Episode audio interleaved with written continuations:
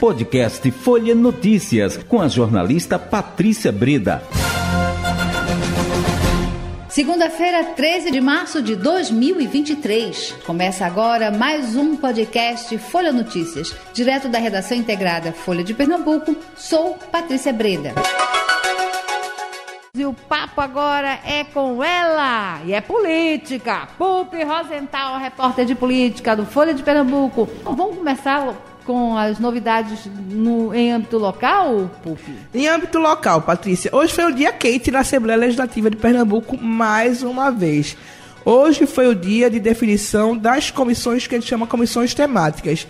A gente lembra que na semana passada houve a votação para definição das comissões, que a gente pode dizer as, as comissões meio, que são aquelas comissões mais é, de início, né, que todo projeto passa, que são as comissões de justiça, legislação e justiça, de finanças e orçamento e de administração pública. Qualquer projeto envolvendo o governo do estado, por exemplo, que é na área da administração pública, precisa passar por essas três comissões antes até de ir para as comissões temáticas. São comissões vamos dizer, preparatórias né, para se ver a constitucionalidade do projeto, se a questão do orçamento se cabe dentro do orçamento do Estado, e no caso da administração pública também se pode haver esse tipo de proposta.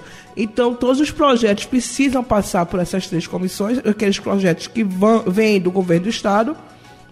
E no caso das comissões, da Comissão de Legislação e Justiça, é, todo projeto, qualquer projeto que tramite na Assembleia precisa passar por essa comissão, que ela é que define se está dentro da Constituição, se é constitucional a proposta ou não.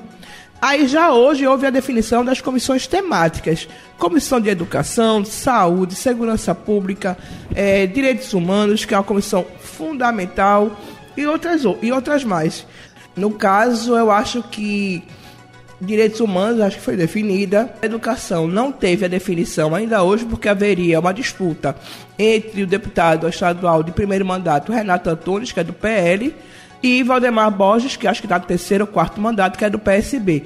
Valdemar Borges, que a gente lembra, queria disputar a comissão de Constituição e Justiça semana passada, só que uma manobra de última hora do governo tirou um membro queria votar em Valdemar Borges para colocar um que não votaria e ele acabou tendo que desistir das disputas. Então, essa comissão de educação, nós uma vez, a, o que aconteceu hoje foi que o governo esvaziou algumas comissões, pediu para seus escolhidos é, sair, não participarem da reunião de hoje de manhã. Como os prazos também, Patrícia, os prazos já estão extrapolados, porque a gente lembra que a Assembleia tomou posse no dia 2 de fevereiro. Mesmo com o carnaval no meio, essas comissões já teriam, ter sido, teriam, teriam que ter sido definidas há muito mais tempo. Exato. Então, todos os prazos regimentais foram extrapolados e parece que ficou na mão do presidente da LEP, o deputado Álvaro Porto, é, para definir como é que ficaria essa questão das comissões. É, o pessoal da nossa reportagem está lá na LEP agora, agora à tarde também para ver isso. Aquelas três comissões que eu falei, que é de finanças, legislação e, e administração pública. E a gente lembra que a Alep ela é uma casa autônoma. Assim, a Alep é para ter uma certa independência, é um terceiro poder dentro do Estado.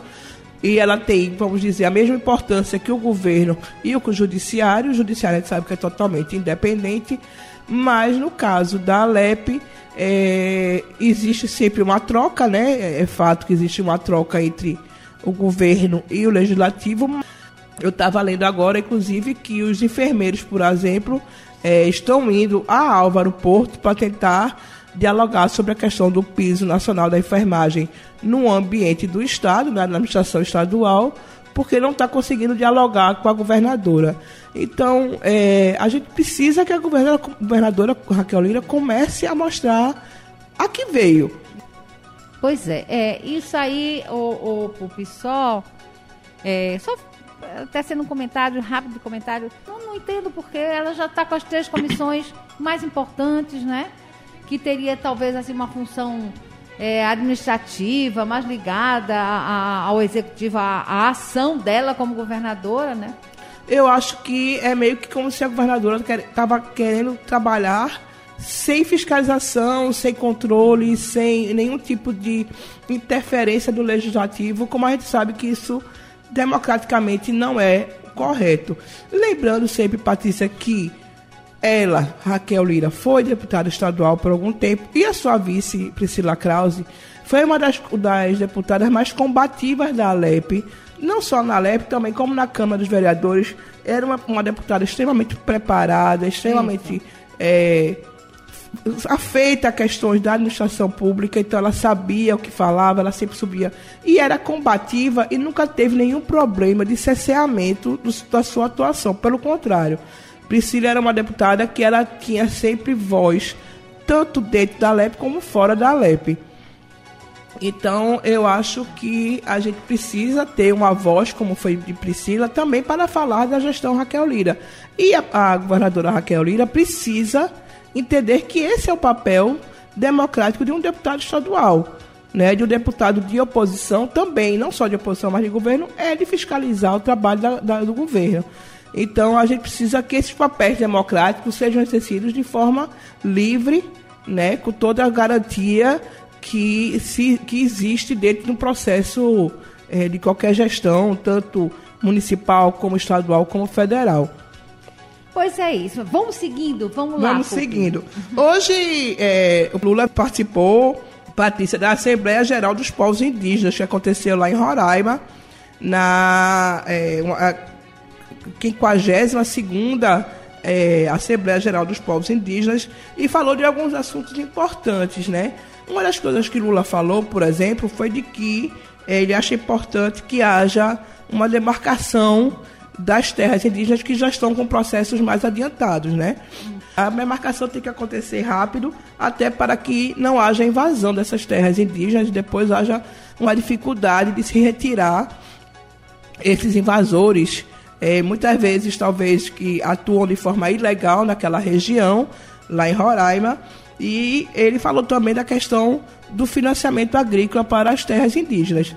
É, Lula até disse que o governo ele já financia, por exemplo, a própria agricultura, é, a grande agricultura, né, os grandes produtores agrícolas, que também financia a agricultura familiar e que não vê por que não Exato. estar financiando a agricultura dos povos indígenas. Eu acho que é importante até a gente viu na caso da, da, da terra Yanomami que aconteceu que eles não estavam tendo mais condições né, de produzir seu próprio alimento por conta da contaminação da água, por conta da invasão das terras pelos garimpeiros.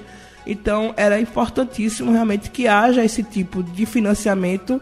É, e não só de, de financiamento, mas também da própria parte de consultoria, de assessoramento, né? Na parte de, da parte de técnicas que podem ser aprimoradas, sem contanto que seja colocado de lado é. toda a tradição e todo o respeito ao processo feito pelos próprios indígenas. Acabou o nosso tempo. Acabou, mas amanhã a gente vai estar junto e eu quero convidar, como sempre, os seus ouvintes para acompanharem sempre todas as notícias no portal Folha de Pernambuco e na edição de amanhã do jornal Folha de Pernambuco. Chegamos ao fim de mais um podcast Folha Notícias. Perdeu alguma edição ou quer ouvir de novo? É só baixar os aplicativos SoundCloud, Spotify e Deezer e buscar pelo canal Podcasts Folha de Pernambuco.